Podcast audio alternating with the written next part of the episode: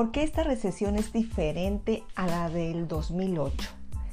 Si aplicásemos un poquito la lógica, podríamos decir que no tiene mucho sentido que con la tremenda caída del PIB de Estados Unidos en el segundo trimestre, el Standard Poor's y Wall Street en total estén fuertes y alcistas.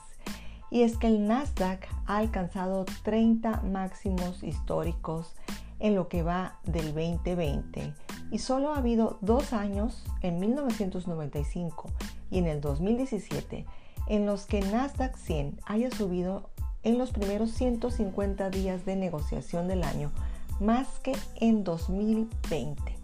Mientras el índice estándar por 500 ha ganado cuatro meses consecutivos, todo ello mientras la tasa de desempleo se mantiene por encima del 10%. La razón se puede resumir en pocas palabras, la capitalización del mercado.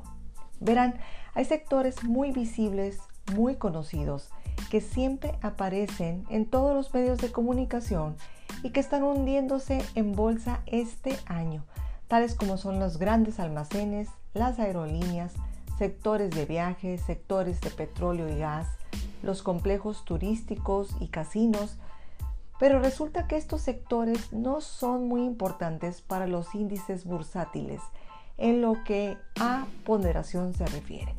Por ejemplo, los grandes almacenes solo ponderan el 0.01%, las aerolíneas el 0.18%. Y así podríamos seguir con el resto de estos sectores que son los hoy en día más dañados. En cambio, los sectores de Internet, software y electrónica de consumo que tanto han subido este año 2020, resulta que representan más de 8 billones de dólares en valor de mercado, una cuarta parte del valor total del mercado de valores de Estados Unidos, que hoy en día es de 35 billones de dólares. Y no solo eso, es que el estándar en por 500 ha aumentado durante 7 de las últimas 12 recesiones. Vamos a mirar en las últimas 12 lo que hizo. La duración media de las recesiones fue de 11 meses y la rentabilidad del estándar del Standard Poor's 500 fue de positivo en 1.13%.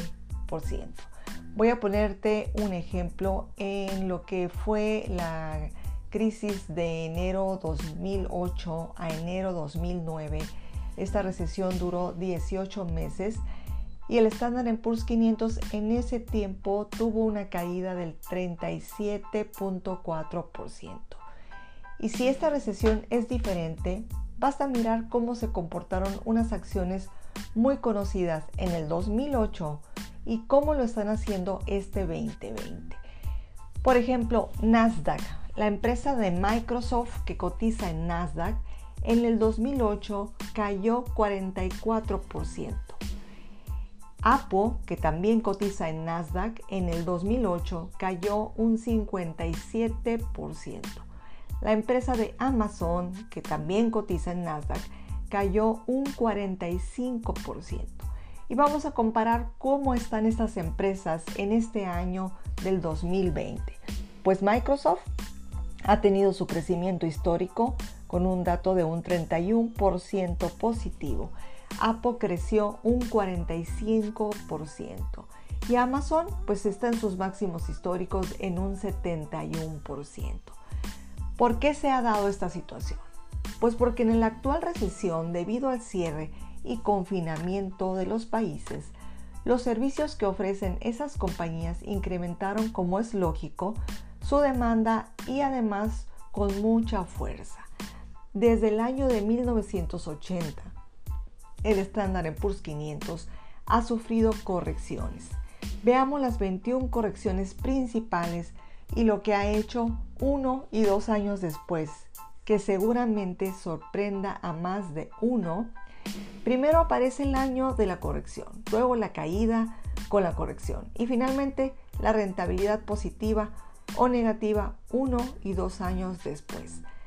La media de la caída de las correcciones de este índice Standard Poor's 500 ha sido del menos 18.8%. En el año del 2008, que sabemos que fue la gran crisis para Estados Unidos, tuvo un dato negativo del 37%, pero, pero corrigió sus datos, corrigió sus cifras porque para el 2009 ya estaba en un 68.6%.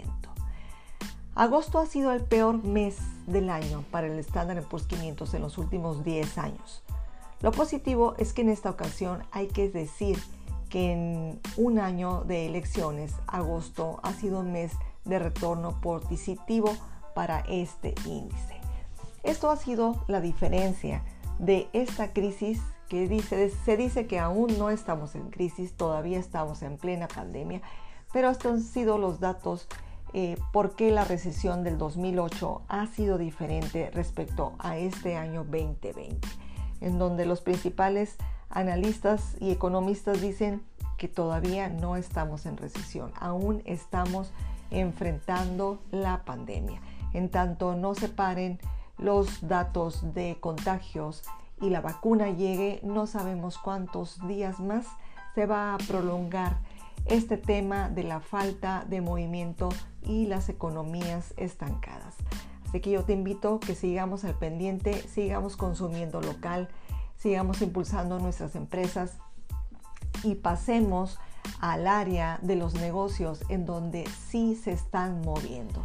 Tal vez tu empresa hoy en día está en esa área de negocios que son de los más afectados, hay que voltear a ver nuevos horizontes, hay que voltear hacia esa transformación que requieren nuestros negocios para poder estar en el ojo del huracán, en las empresas que hoy en día sí se están moviendo.